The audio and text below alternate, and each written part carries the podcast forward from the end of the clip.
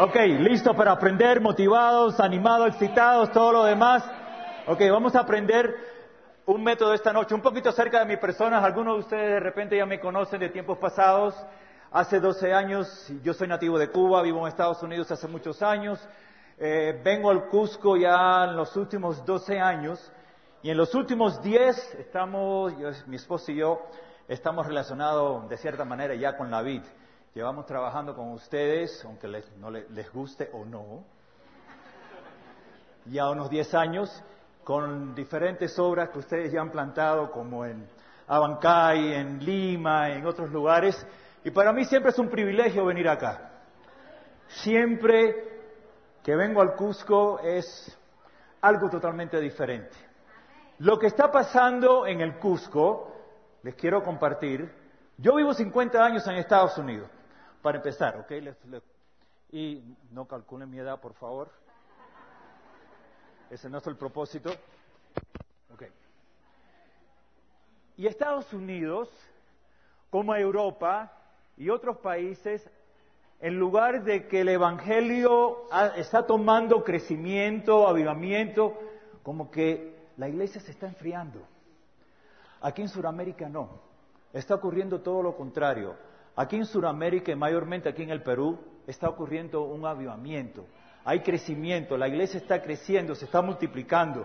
Ustedes no necesitan edificios lujosos para reunirse en un hueco, en una casa, donde sea. Ahí se reúne la iglesia y, y vemos que la iglesia de Cristo comenzó en casas. No necesitamos lugares bonitos ni muy lujosos. Gracias a Dios por este lugar que tienen ustedes que se pueden reunir con facilidad. Gloria a Dios. Pero donde están dos o tres reunidos en mi nombre, ahí estaba yo en medio de ustedes. Así nos dice la palabra de Dios. Ese método que vamos a aprender un poquito a cómo es, es cuando el pastor Luis, Luis, Alberto me compartió acerca de lo que están haciendo ustedes, 21 días de oración, es excitante que ustedes estén ayunando por personas que ustedes quieren alcanzar. Eso es fabuloso. Y esta noche vamos a aprender un método. Esto lo compartí yo creo que hace 10 años. Y lo hemos, yo lo he modificado un poco para hacerlo aún más fácil de aprender. Ahora, existen muchos métodos de compartir el Evangelio. Yo encuentro que el método más efectivo es cuando tú compartes tu testimonio. Porque es el poder de Dios, la vida de Cristo en ti que tú estás compartiendo. Y esto es un método más. Yo lo vengo utilizando por los últimos 40 años y creo que es el método más efectivo y a veces yo lo combino con mi propio testimonio. Y es muy efectivo, es dinámico y van a ver lo fácil que es de aprender. Pónganlo en práctica una vez que ustedes salgan de aquí, que las palabras no caigan en un vacío. ¿Ok? Vamos a aprender este método, vamos a ver lo que dice la palabra de Dios acerca de la responsabilidad que Dios nos ha dado acerca del evangelismo. Necesito a Carlos que me ayude. ¿Dónde está Carlos? Pastor Carlos. ¿Me puedes leer, por favor, Segunda de Corintios 5, 18, creo que tengo. A ver si lo tenemos en la pantalla. Yo no veo la pantalla desde aquí. Segunda, segunda de Corintios 5, 18. Vamos a leer. Amén. Y todo esto proviene de Dios, quien nos reconcilió consigo mismo por Cristo y nos dio el ministerio de la reconciliación. Detente ahí. Nos dio, hemos sido reconciliados con Cristo. ¿Qué quiere decir reconciliación? Un tiempo en la historia estábamos separados, éramos enemigos de Dios y ahora hemos sido reconciliados con Dios, ya no somos enemigos, estamos reconciliados. Dios hizo las paces con nosotros por medio de la cruz, por medio de Cristo. Y ahora nos ha dado el ministerio o la responsabilidad de qué? De compartir con otro el ministerio de la reconciliación. Sigue leyendo, Carlos, por favor. Verso 19. Sí, 19.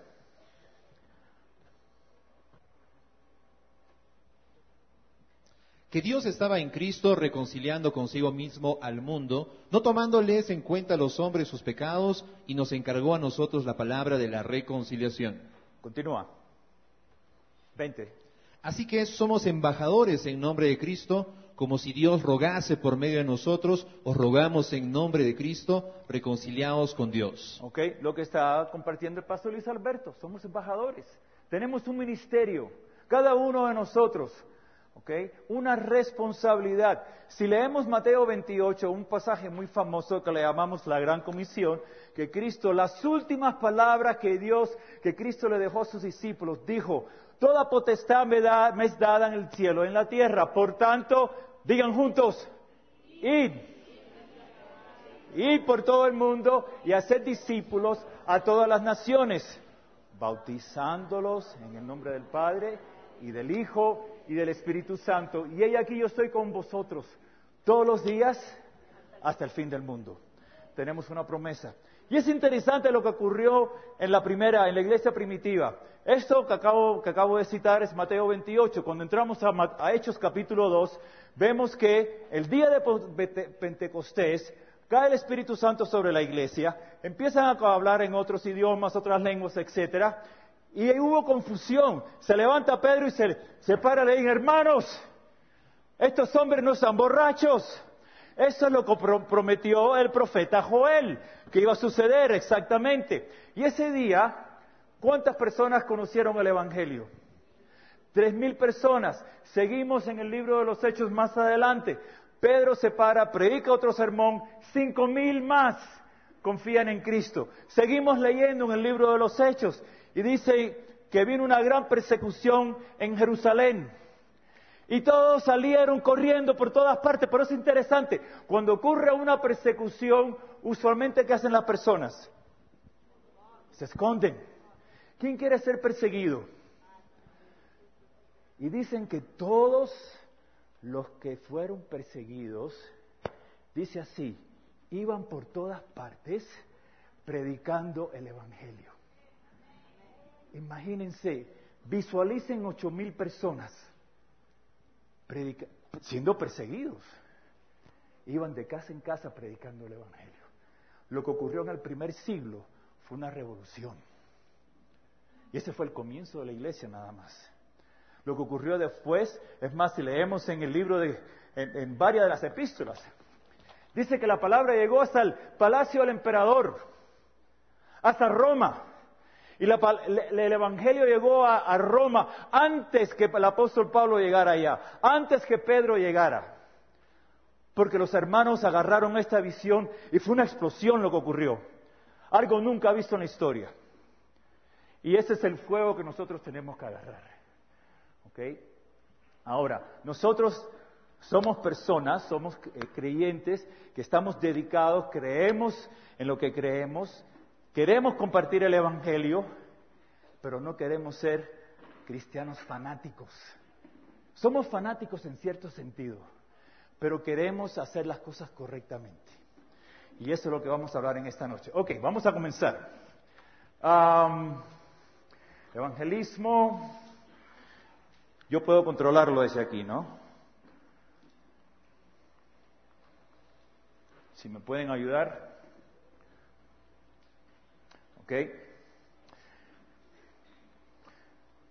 Dale, avanza, dale dos más, Cristo, alcanzar y edificar. Ok, dice la, dice la Biblia que nosotros somos el cuerpo, la, la iglesia es el cuerpo de Cristo, ¿no? ¿Quién es la cabeza? Cristo es la cabeza, como vemos en la pantalla.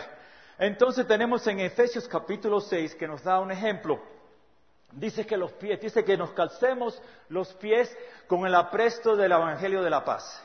Entonces, sí, simbólicamente podemos decir que los pies sirven, de una manera simbólica, la responsabilidad del creyente o la voluntad de Dios para el creyente es alcanzar, llevar a los, con los pies, alcanzar a los incrédulos y con las manos nos dice Proverbio que la mujer sabia con sus manos edifica o destruye.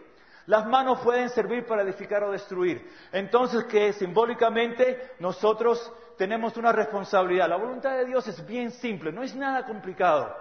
Alcanzar a los incrédulos y edificar a los creyentes. Y esto viene ocurriendo por los últimos dos mil años. Nada nuevo, nada misterioso. Compartir el Evangelio, aquellos que se unen a nosotros ¿Qué hacemos con ellos? Los edificamos para que crezcan y ellos se puedan reproducir y hacer lo mismo. Y la ola continúa. Esto no se detiene. Ok, avanzamos más, a ver si... ¿Quién me robaron el...? Ok. Me han dejado totalmente casi desnudo. Ok, avancemos. Sigue, sigue, sigue, sigue, sigue, sigue. Ya hablamos de esto. Ok. No, no retrocedas, adelante.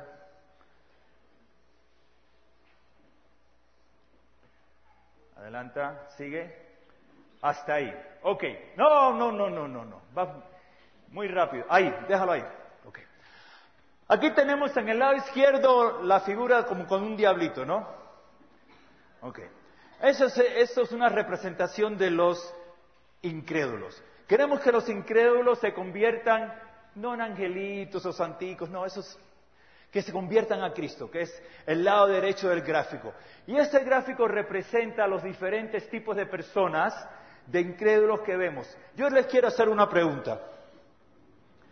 ¿Son todos los incrédulos iguales? ¿Cuál es la diferencia entre uno y otro?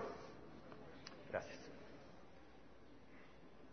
Hay, para simplificar, hay algunas personas que están abiertas más abiertas, usted le, comparte el Evangelio y están listos y aceptan a Cristo. Esos son los que están más cerca, en el gráfico derecho, los que están más, más cerca al, al santito ese que está por ahí arriba.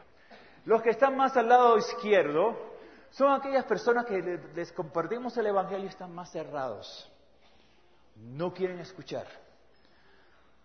a personas de otras religiones que tienen su religión y uno les habla y dice, no, yo tengo mi religión, no me hables. O los ateos, los agnósticos, los que se creen más sabios que Dios, hoy día los científicos que se creen que no necesitan a Dios, etcétera, etcétera. Entonces, nosotros tenemos una labor o una tarea. Adelanten, por favor. Ya, yo lo tengo yo. Ok, ahora sí tengo control. Me gusta.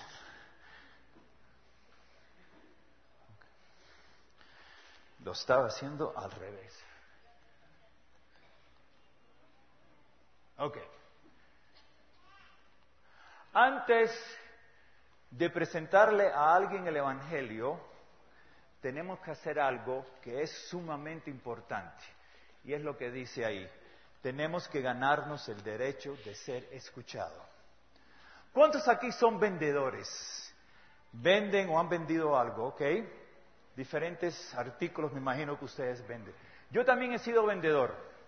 Entonces, algo que cuando yo estaba en ventas, hace años, algo que yo aprendí es, antes que una persona, un vendedor pueda vender su producto, tiene que hacer algo. Y es, antes de vender el producto, tienes que venderte a ti mismo. ¿Cómo es que te vendes a ti mismo? Ganándote el derecho de ser escuchado, creando esa amistad, esa confianza con la persona.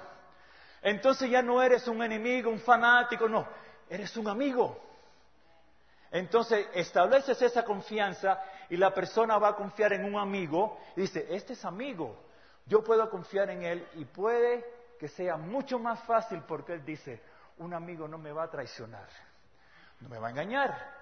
Entonces es un proceso. El evangelismo es un proceso, no es de la noche a la mañana. Trabajamos con personas por medio de amistad, sirviéndolo, siendo amigos, sacándole a, comer, invitándole a un café, a un lunch. Cosas que no requieren un poco de tiempo y no requieren mucho dinero, a veces hasta ni nada de dinero. Pasando tiempo con personas para ganarnos ese derecho de ser escuchados. Ahí comienza el evangelismo. Una vez que hagamos eso,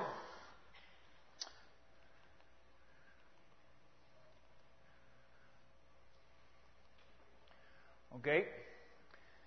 Nuestra labor es la siguiente. Miren esto, que es importante. Esto es un proceso, acuérdense. Ninguna persona que está firme en lo que cree, bien cimentado, bien parado en su filosofía, en lo que cree, no está dispuesto a cambiar su manera de pensar a no ser que ocurra algo primero. yo sé que Carlos, tú eras mormón, ¿no es cierto? Me hizo así. No deberías haber hecho así. Porque mormonismo es así. Ok, mejor. Entonces, yo le hablaba a mormones. Aquí de repente creo que hay ex testigos de Jehová. ¿Algún ex testigo de Jehová aquí?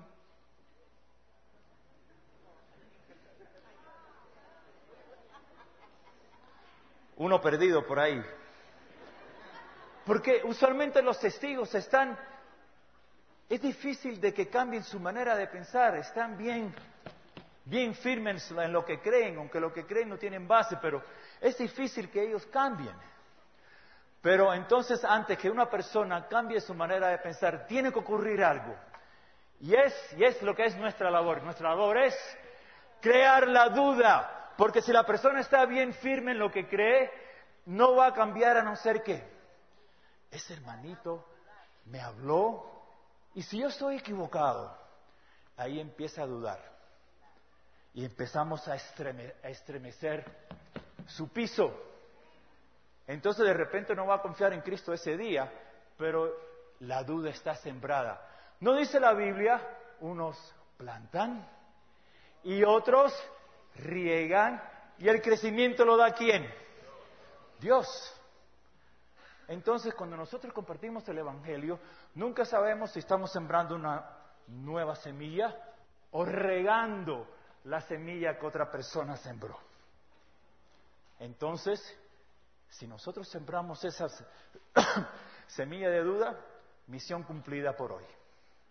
Yo me acuerdo hace años atrás, creo que fue con el grupo de seminaristas aquí en la VID, salimos a compartir el Evangelio aquí a la plaza. Y nos dividimos en grupos de tres. Y los que estaban conmigo nos tropezamos con un, un joven universitario. Y él estaba estudiando ciencia y cuando yo le comparto el Evangelio, dice, yo no creo en Dios. Hoy no, necesitamos a Dios. Tenemos la ciencia.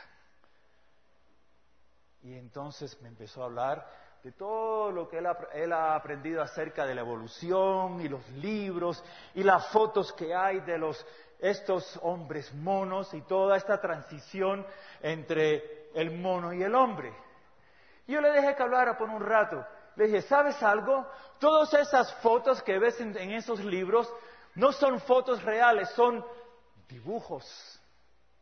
Porque no existe ni una sola evidencia. El registro fósil no tiene nada, no existe ninguna evidencia en el registro fósil acerca de un proceso de evolución. No existe.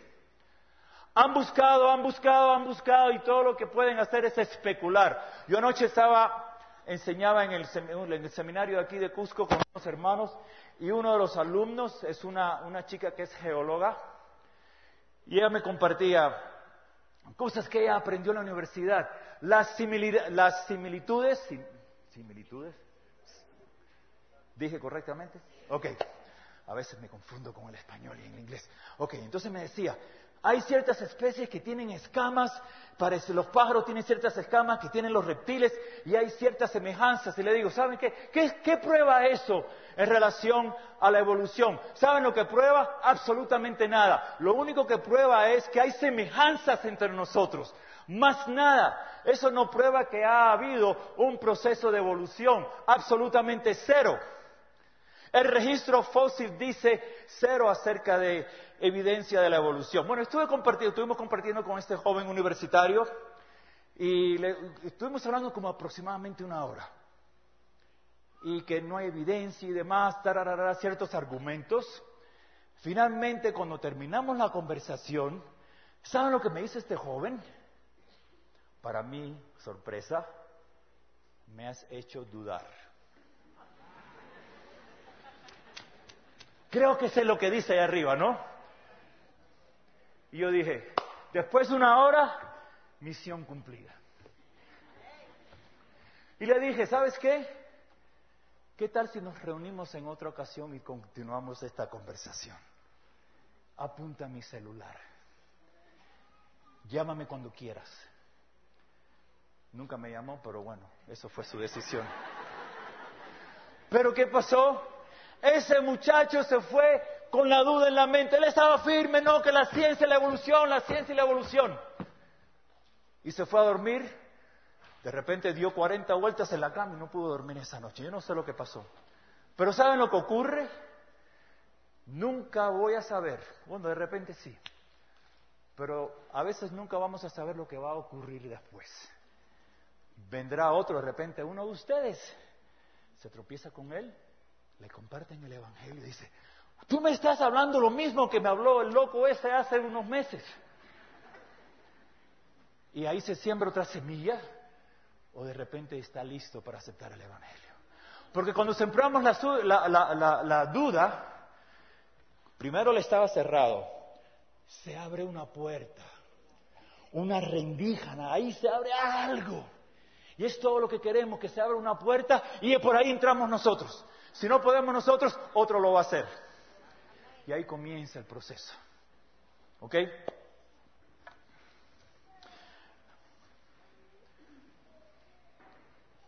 Ok.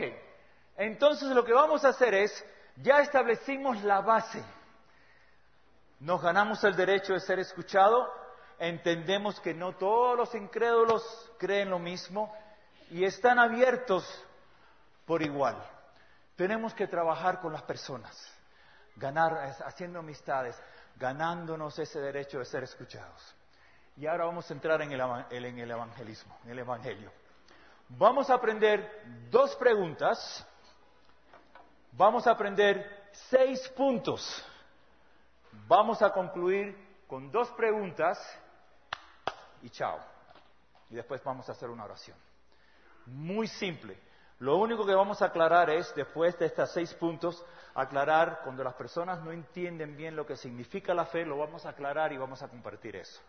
Y es un, método simple, vamos a utilizar nuestras manos para hacerlo y vamos a ver cómo lo podemos desarrollar, a ver si el tiempo me alcanza.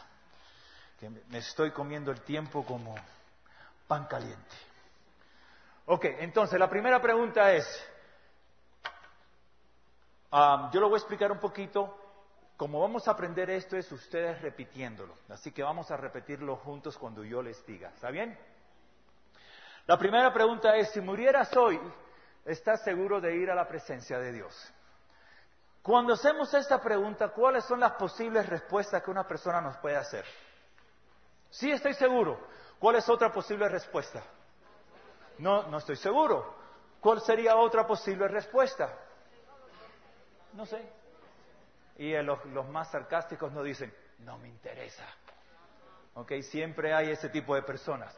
Entonces, no importa la respuesta, inmediatamente vamos a la segunda pregunta. La segunda pregunta dice así, ¿qué crees tú que Dios requiere para entrar a su reino? Si la persona no es un creyente, la respuesta clásica típica es, ¿cuál? Algún tipo de obras. Obras, no le he hecho mal a nadie, no he robado, no he matado, hago bien a mi prójimo, voy a la iglesia, etcétera, etcétera, etcétera. Y es muy importante, presten atención ahora, esta es la pregunta más importante. Porque con esta pregunta, lo que ellos respondan, nos están dejando saber lo que creen, lo que creen necesario para llegar a la presencia de Dios. Y esta respuesta, las respuestas que nos den, la vamos a utilizar al final. No se olviden de eso. ¿Ok? Entonces, teniendo ya la respuesta a las dos preguntas, comenzamos con el Evangelio. Vamos a utilizar el abecedario. ¿Cuánto se sabe en el abecedario? Solamente las primeras seis letras, no, no todas. A, B, C, D, E y F. Ok, comenzamos con la A. La A, ven en rojo, estas letras nos van a servir como una muletilla, una muleta para hacernos acordar este método. Como no sabemos el abecedario, pues es fácil.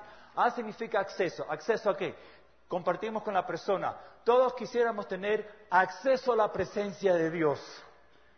¿Estamos? Yo lo voy a compartir rapidito y después regresamos y vamos a repetir todos. ¿Está bien? Entonces, Queremos tener acceso a la presencia de Dios, pero tenemos un problema. ¿Ese problema cuál es la próxima letra? B. No, no. No, un, un chivo, sino. Ok, B. Y B significa queremos tener acceso, pero existe una barrera que nos separa de Dios. Esa barrera es el pecado. ¿Ven la secuencia? Y el pecado se merece qué cosa? Una C, castigo. Y ese castigo es la muerte eterna. Y como nos, merecemos un castigo que es la muerte, viene la D, que es que Cristo derramó su sangre por nosotros para que podamos tener eterna vida y esta eterna vida la recibimos como con F. Fe. Ese es el Evangelio. Bastante simple, ¿no es cierto? A, B, C, D, E y F. Ok, vamos a repasar. Después vamos a añadir una pequeña ilustración que nos va a ayudar un poco. Ok, queremos tener qué cosa a acceso, pero tenemos un problema que es barrera, que es el pecado que nos separa de Dios. Y el pecado se merece un castigo que es la muerte eterna o separación eterna de Dios. Y como el castigo es la muerte, vino Cristo y derramó su sangre por nosotros para que podamos tener eterna vida y esa vida eterna o eterna vida la recibimos por fe. ¿Ok? Bastante claro, ¿no? Amén. Ok, un amén por allá. De, ¿Cuántas personas hay aquí? ¿Un solo amén? Gracias. Estamos progresando. Ok, entonces vamos al siguiente gráfico. No van a estar las palabras, simplemente los gráficos. Le quiero añadir una ilustración que nos va a ayudar y Vamos a ver cómo progresamos. Ok.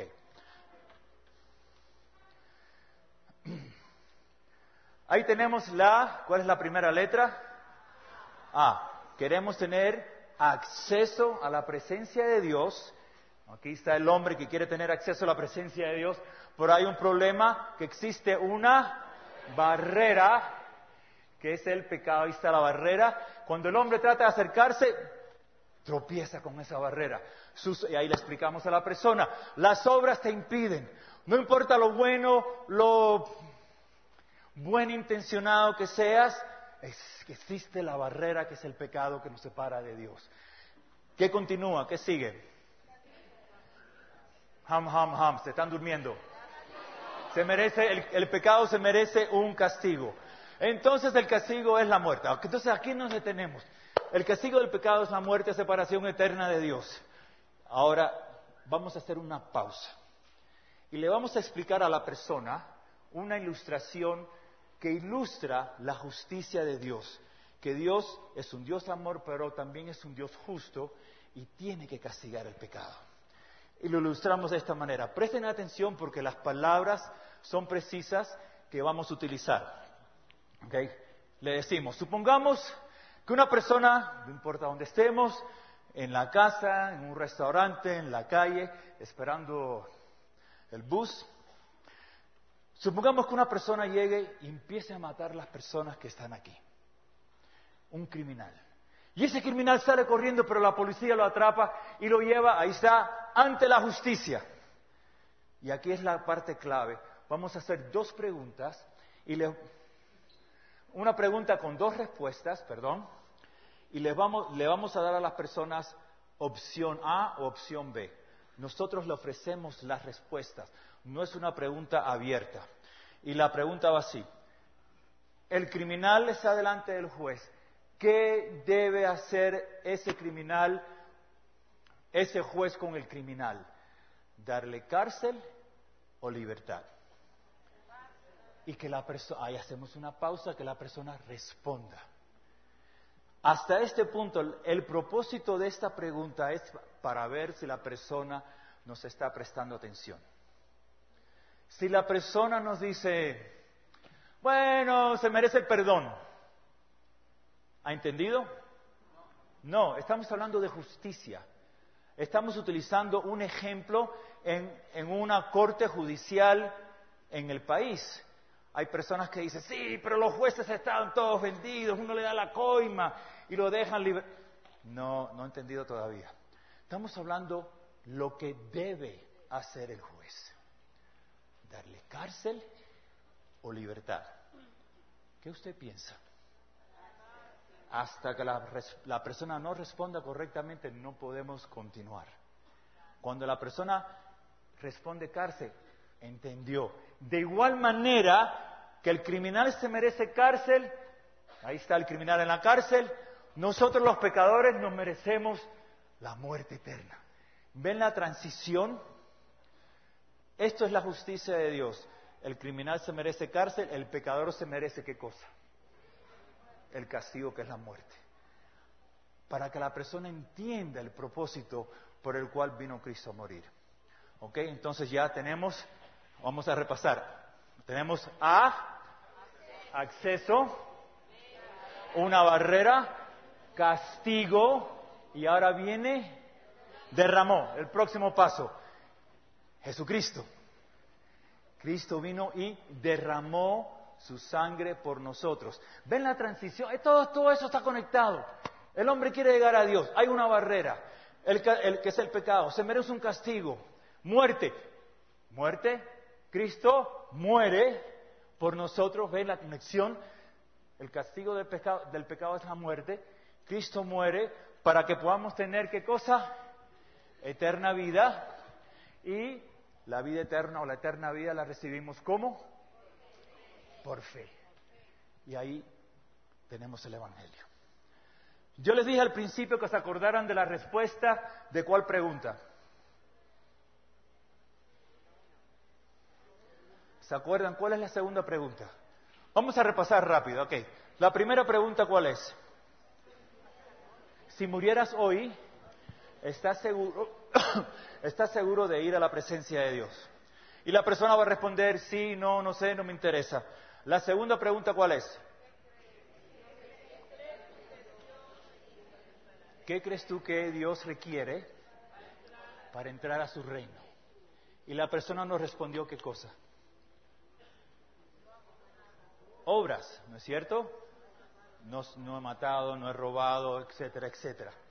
Ahora, como ya nos respondió con obras, usualmente cuando llegamos al punto final, que tiene que aceptar a Cristo por fe, la persona nos responde o nos dice lo siguiente. Yo tengo mucha fe. ¿Qué nos respondió en la segunda pregunta? Obras. Y ahora nos está diciendo que tiene fe. ¿Cuál de los dos es? ¿Entienden el dilema que ocurre aquí? O nos dicen, ah, yo he creído eso toda mi vida.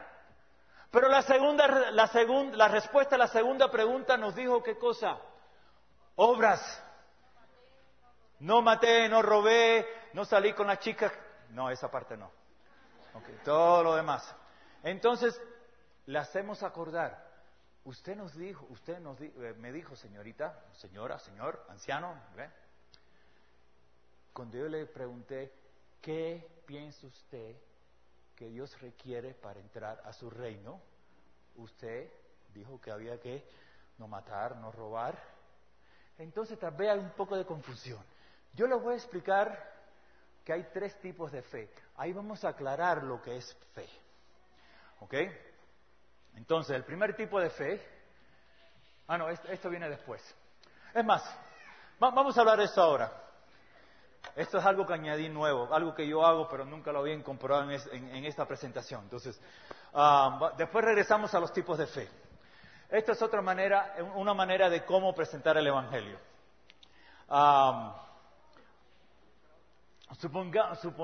Supongamos que estamos sentados con una persona comiendo, ¿no es cierto? Entonces, vamos a utilizar el abecedario para compartir este A, B, C, D, E, F. Entonces en la mesa solamente comida, cubiertos, hay agua, hay el ají, pimiento, sal, todo lo que hay en una mesa, ¿no es cierto? Entonces, ahí es un, un ejemplo de lo que podemos encontrar en una mesa, bien simple. Entonces tenemos este plato que va a representar el cielo, el reino de los cielos. Y le decimos a la persona, queremos llegar aquí a la presencia de Dios. Supongamos que este plato es el reino de los cielos. Y la sal somos nosotros. Queremos llegar a Dios, pero ¿qué pasa? Hay, ¿qué cosa? Una barrera que nos impide acercarnos a Dios. ¿Ven la ilustración que estamos haciendo con los utensilios para que la persona lo pueda visualizar? Entonces, ya, queremos llegar, no podemos porque hay una barrera que es el pecado que nos separa de Dios. Entonces, no importa los esfuerzos que hagamos, el pecado nos separa de Dios. Eso lo hacemos hincapié. No podemos hacer nada. Entonces, ¿qué pasa? ¿Cuál, ¿Cuál es lo que sigue? Tenemos la barrera. Castigo. Ese pecado se merece un castigo que es la muerte eterna. Y viene, ¿qué es lo que continúa? Cristo derramó su sangre para limpiarnos de todo pecado. Cuando Cristo muere en la cruz, ¿dónde están los pecados? Cristo se los lleva. Y la persona puede ver lo que Cristo hizo por nosotros. De una manera práctica, visual. Entonces, ya que Cristo se llevó nuestros pecados y lo aceptamos por fe, ¿qué pasa? Podemos tener acceso. Y esto lo hacemos en cinco minutos. Algo visual, algo práctico, y la persona entiende este asunto de lo que vino Cristo a hacer por nosotros. Ahora, hay otro método, que es el que yo más acostumbro a hacer. Y es el siguiente. Todos tenemos, veo que la mayoría tienen lapiceros. Vamos a agarrar en nuestras manos un lapicero, un celular, cualquier artículo para hacer esta ilustración. ¿Ok? Y esto está en los folletos que recibieron a la entrada. Todo esto está explicado en los folletos que tienen. Pero no miren los folletos ahora, esto es para la casa. Ahora miren para acá. vamos a utilizar nuestras manos con el celular, lapicero, lo que tengan en sus manos como ilustración. ¿Estamos? Entonces, acuérdense que es el abecedario. La presentación va de la siguiente manera. Yo lo voy a decir una vez, después vamos a practicar todos.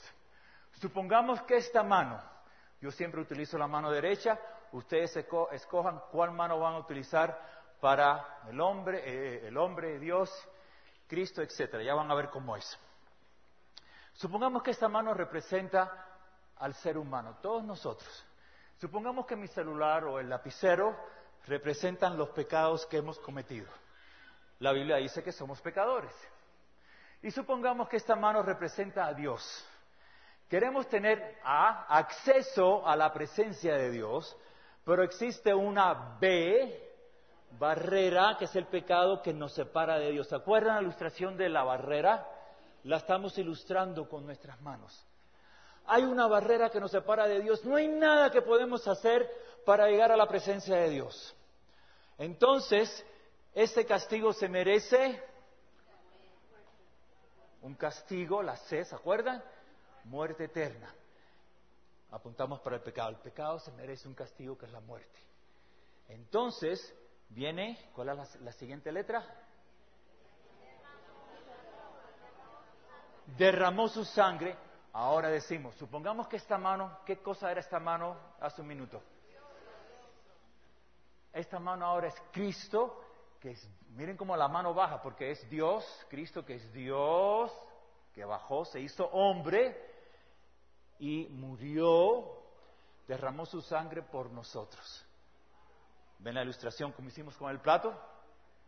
Cristo carga, primera de Pedro 2.24 quien llevó él mismo nuestros pecados en su cuerpo, para que nosotros que estábamos muertos a los pecados, vivamos a la justicia y por sus heridas fuimos sanados. ¿Se acuerdan de ese pasaje? Entonces le, hacemos esa ilustración. Aquí estamos nosotros con los pecados, viene Cristo, que es Dios que se hizo hombre, carga con nuestros pecados, derramó su sangre por nosotros, para que nosotros podamos tener eterna vida y esta vida eterna se recibe por fe en lo que Él hizo por nosotros.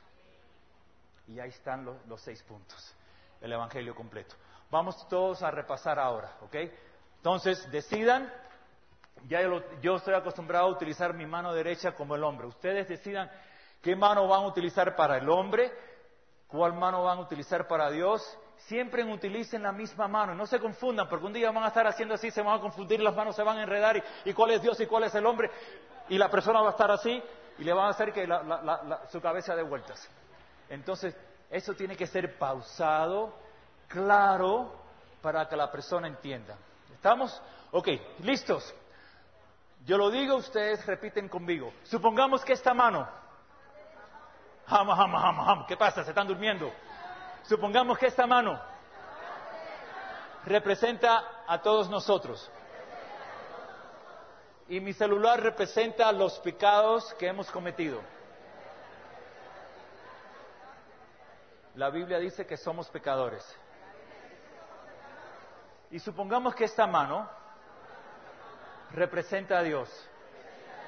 Quisiéramos tener acceso a Dios, pero hay una barrera que nos separa de Dios, que es el pecado. Y ese pecado se merece un castigo, que es la muerte eterna. Ahora, supongamos que esta mano representa a Cristo, que es Dios que se hizo hombre y vino a la tierra y, de, ¿se acuerdan de? Derramó su sangre para pagar por nuestros pecados. Entonces, ahora viene una pregunta. Y esto es importante, no lo dije al comienzo, pero es importante hacer esta pregunta en este momento para ver si la persona entiende. Si Cristo pagó, y apuntamos para Cristo con los pecados, si Cristo pagó todos sus pecados, ¿le queda algo a usted por pagar? La respuesta debe ser no. Pero si la persona no está prestando atención, ¿saben lo que dice? Uy, pero tú no sabes todos los pecados que yo tengo. Y ahí empieza la historia. Ok, no ha entendido. Si no entiende este punto hay que repetirlo. Ok, regresamos. Mire, mire, señor Juan, supongamos que esta mano es usted y estos son sus pecados. Ahora lo simplificamos un poquito para que él entienda. Y esta mano es Cristo. Cristo vino y pagó todos sus pecados, pasados, presentes y futuros. ¿Cuánto le queda por pagar? Uy, ¿qué pasa con todos los pecados futuros? No he entendido todavía. Una vez más, yo esto lo hice, me acuerdo, estaba por San Jerónimo una vez y le estaba compartiendo el Evangelio con- utilizando las manos y el Señor estaba con un poquito borrachín, así un poquito tomadito. Yo usualmente no le hablo a los borrachos porque es una pérdida de tiempo. Pero dije, este de repente no está tan mal, podemos tener una conversación. Estaba con alumnos, quería que ellos vieran el ejemplo. Les prometo, si yo, si yo repetí esta ilustración 15 veces, lo hice poco. Porque yo no iba a avanzar hasta que este, este borrachín me dijera, ninguno. No podemos ofrecer la respuesta, la persona tiene que entender. Entonces, una vez más, supongamos que esta mano es el ser humano y aquí la persona que no entiende. Usted, señor Juan, este es usted con sus pecados. Esta mano representa a Cristo. Cristo vino, pagó por sus pecados. ¿Le queda algo por pagar? Y cuando ven así la mano así dice, cinco.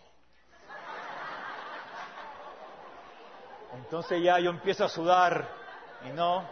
Ok, una vez más, señor Juan, mire, esta mano representa a usted con sus pecados. Esta mano representa a Cristo. Cristo lo pagó. Escuche bien. Todos, todos. Pasados, ahí tenemos una alarma de despertarnos, ¿ok? Los pasados, presentes y futuros, si los pagó todos, ¿cuántos quedan por pagar? Ninguno, ok, bingo. Entonces ya podemos continuar. Ahora todo lo que usted tiene que hacer es aceptar a Cristo por fe, creer, poner su fe en lo que Cristo hizo y apuntamos para Cristo. Lo que Cristo hizo por usted. Entonces, una vez que la persona am, terminamos, vamos a hacer dos preguntas y vamos a orar. Antes de hacer las dos preguntas, tenemos que aclarar, porque ¿qué es lo que nos dijo cuando llegamos al punto de la fe? ¿Qué es lo que, lo que la persona nos dijo? No, al final, cuando le decimos, tienes que aceptar a Cristo por fe. ¿Se acuerdan que la persona dice, yo he creído eso toda mi vida? O yo tengo mucha fe. Y la persona nos habló de obras al principio. Entonces vamos a explicar los tipos de fe. ¿Ok? Tipos de fe. La primera fe es lo que le llamamos la fe intelectual. La fe intelectual tiene que ver con creer datos históricos. La persona de repente piensa que creer en Cristo es creer en la existencia de Cristo como un ser histórico. Y le explicamos, mire, señor Juan, la fe intelectual es como creer en Cristo históricamente, como creemos en Atahualpa o en Pachacútec o Cristóbal Colón. Creemos en seres históricos, son datos históricos. No estamos hablando de ese tipo de fe. ¿Ok? Pero hay otro tipo de fe que las personas piensan que eso es lo que nos estamos refiriendo y le llamamos la fe de bombero. ¿Cuál es la fe de bombero? Tengo una necesidad. Señor, me falta dinero para el alquiler. Por favor, Señor, te pido, te pido, te pido, Señor. Y cuando aparece el dinero, ¿qué pasa? Hasta la próxima, Señor. Ya te comunicaré cuando tenga otra necesidad. O mi hijo está enfermo. Señor, te pido por mi hijo, por favor. Y cuando el hijo se sana, ¿qué pasa? Señor, hasta la próxima. O nos vamos de viaje. Señor, te pido, por favor, que no tengamos ningún accidente, que lleguemos sanos y salvos, por favor, Señor. Llegamos a nuestro destino y ¿qué pasa? Nos Chao, Señor. Entonces no estamos hablando de la fe de bombero, estamos hablando de otro tipo de fe. Y esto le llamamos, es lo que queremos que la persona entienda, la fe salvadora, la verdadera fe, la fe que lo va a salvar. ¿Cómo que es esta fe? Supongamos que usted, señor Juan, usted salió a pescar y vino una tormenta y su barco se hundió y está usted ahí ahogándose. Ahí está el señor Juan, se está ahogando, pidiendo auxilio, socorro. Y entonces supongamos que viene este señor Juan, viene Juanita con su lanchita y ve al señor Juan que se está ahogando y le dice, ¿qué te pasa? Te estás ahogando. ¿Por qué no vienes a aprender a nadar? Yo enseño clases de natación en la plaza de armas de lunes a viernes. Y el pobre hombre se está ahogando. ¿Necesita aprender a nadar en ese momento que se está ahogando? Entonces, si alguien no lo rescata, le ofrece un salvavidas, ¿qué le va a pasar a, este, esta persona? Va a terminar así. Todo lo que se, va, a salvar es la mano y no por mucho tiempo. Entonces lo que necesita la persona es qué cosa? Un salvavidas. Y le, hacemos esa ilustración a la persona. La persona necesita que lo salven, un salvavidas, que le ofrezcan rescate. Cristo es nuestro salvavidas. Entonces la persona que se está ahogando tiene que agarrarse a ese salvavidas con todo lo que tiene, con toda su fe, con toda su fuerza. Ahí no hay, Señor, hasta la próxima. Te necesito. Estoy depositando toda mi fe en ti, Señor.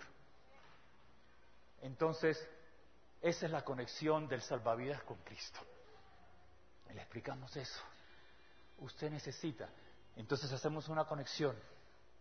Nosotros nos estamos ahogando en un mundo de pecados.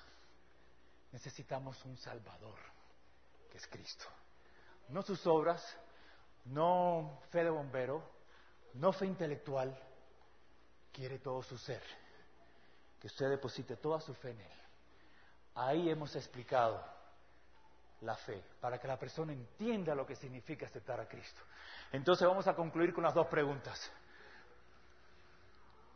La primera pregunta es, acuérdense, comenzamos con dos preguntas, seis puntos y concluimos con dos preguntas, con la excepción de las ilustraciones que hicimos. La primera pregunta es, ¿tiene esto sentido para ti? A ver, de repente hay que aclarar algo de repente no entendió algo y lo aclaramos. ¿Tiene sentido? Si, lo, si hemos hecho un buen trabajo, pausadamente, que hemos explicado los puntos, ¿ok? Yo hasta ahora llevo haciendo esto más de 40 años. Todavía estoy esperando a una persona que me diga, que de repente una me ha dicho, no lo entiendo. Ok, se lo explicamos otra vez. Pero cuando lo hacemos correctamente, la persona va a decir, tiene sentido. Muchas veces la persona dice, nunca me lo han explicado así.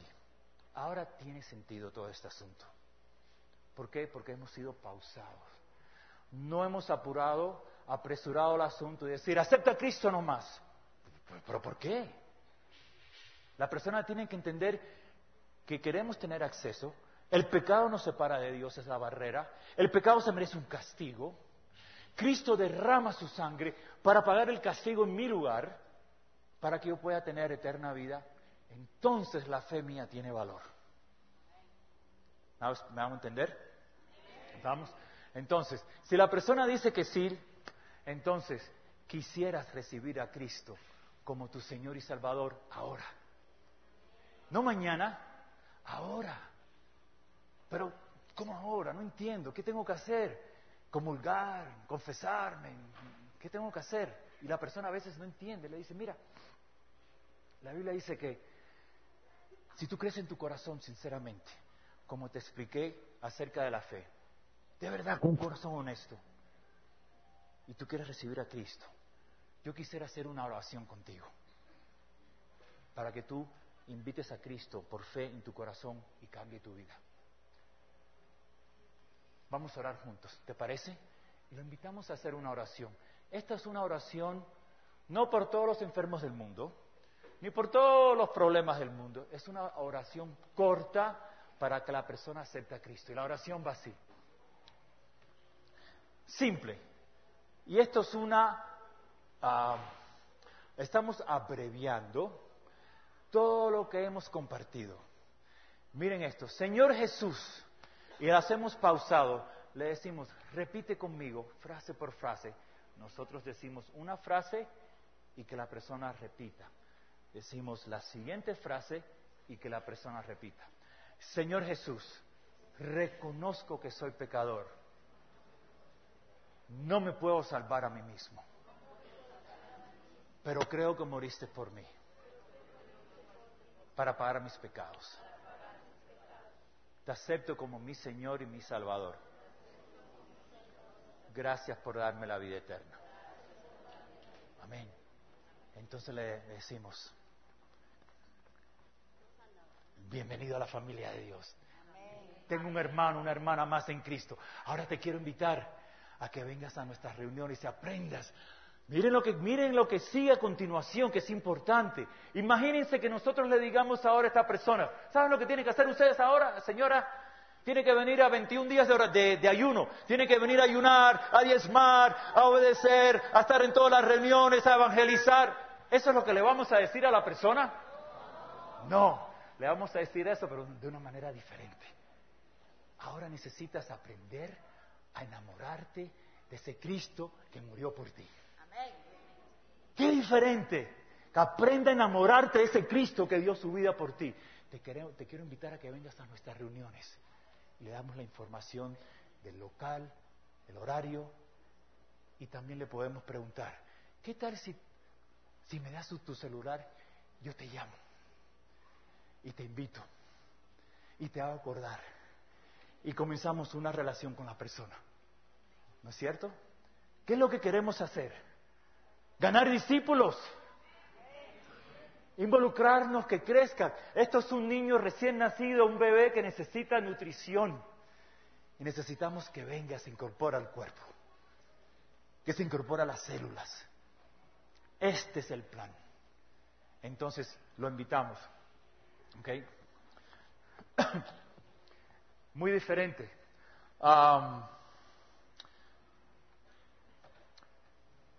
Creo que ya estamos con la hora. Ok, sí. Entonces, aquí terminamos. Muy simple. Dos preguntas. Seis pasos, dos preguntas. Y hacemos una oración. Y entonces eh, comenzamos a entablar una relación con la persona. ¿Qué les parece este método? Practíquenlo, practíquenlo. Que ustedes en sus sueños puedan compartir, este, que, que sea, que no tengan ni que pensarlo a, B, C, D, E, F. Vamos a repasar rápido. A. Acceso. B. Barrera. C. D. E. Eterna vida. F. Estos son los puntos claves y es como una muletilla que nos ayuda a recordar, porque esto, esto no es, ok, ¿sabes qué? Le estamos hablando, señor Juan. Eh, usted quiere tener acceso ahí a una barrera y hay un castigo que derramó eterna vida y fe. No, eso es una conversación que fluye. Las letras es para ver qué viene después. Quisiéramos tener acceso, pero ah, ya, ya, vea. Existe una barrera que es el pecado que nos separa de Dios. El pecado se merece, ah, sí, sí, sí, sí, ya claro, un castigo y el castigo es la vida eterna. Y estas letras nos ayudan a, memorizar esta conversación que tiene que fluir. Es una conversación. ¿Ok? A veces la persona va a tener preguntas. Estamos dispuestos, estamos abiertos que nos haga preguntas. No tengan miedo a las preguntas que puedan hacer. Si la persona les hace una pregunta que ustedes no saben, ningún problema. Le pueden decir con mucha sinceridad, ¿sabes qué? No estoy seguro, pero yo puedo conseguir las respuestas. ¿Te puedo llamar? Van a sus casas, llaman a alguien que les, les pueda ayudar y llama a la persona por teléfono. Mira, la pregunta que tú me hiciste, tengo la respuesta. Tal y tal y tal y tal. ¿Ok? Queremos entablar relaciones. Esto es lo más difícil del cristianismo. ¿Por qué? Porque implica, miren lo que implica, cuando nosotros compartimos el Evangelio, ¿qué puede ocurrir? Que la persona nos rechace, se burle de nosotros. Ah, tú eres uno de esos aleluyas, fanáticos. A nadie le gusta ser rechazado, pero tenemos que acordarnos que Cristo fue rechazado. Ese es el precio. Si nosotros vamos a tomar este asunto del cristianismo, tenemos que estar dispuestos a ser rechazados. Es tan simple como eso. Porque, como leímos en Segunda de Corintios, capítulo 5, ¿qué es lo que somos? Embajadores. ¿Qué cosa es un embajador? Es una persona que representa a otra. Cuando nos rechazan a nosotros, no nos están rechazando a nosotros. ¿A quién están rechazando? A Cristo. Ya se van a tener que encarar con Él. Nosotros somos los mensajeros nada más. La obra la hace Él en el corazón de cada persona. Ok, hermanos, gracias por su tiempo. Espero que... Ah,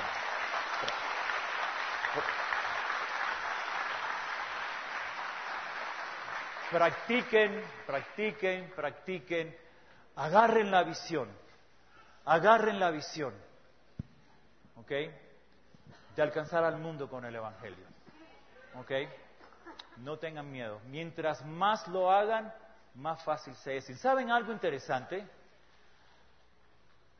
Cuando, cuando nosotros, los creyentes, vemos a una persona venir a los pies de Cristo, esa es la mayor satisfacción que uno puede experimentar.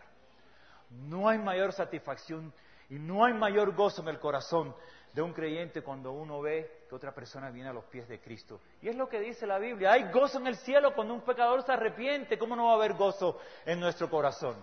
Ese es el gozo máximo que podemos experimentar. Ver una persona venir a los pies de Cristo. De igual manera cuando nosotros vinimos a los pies de Cristo. Y Él cambió nuestras vidas. ¿Ok, hermanos?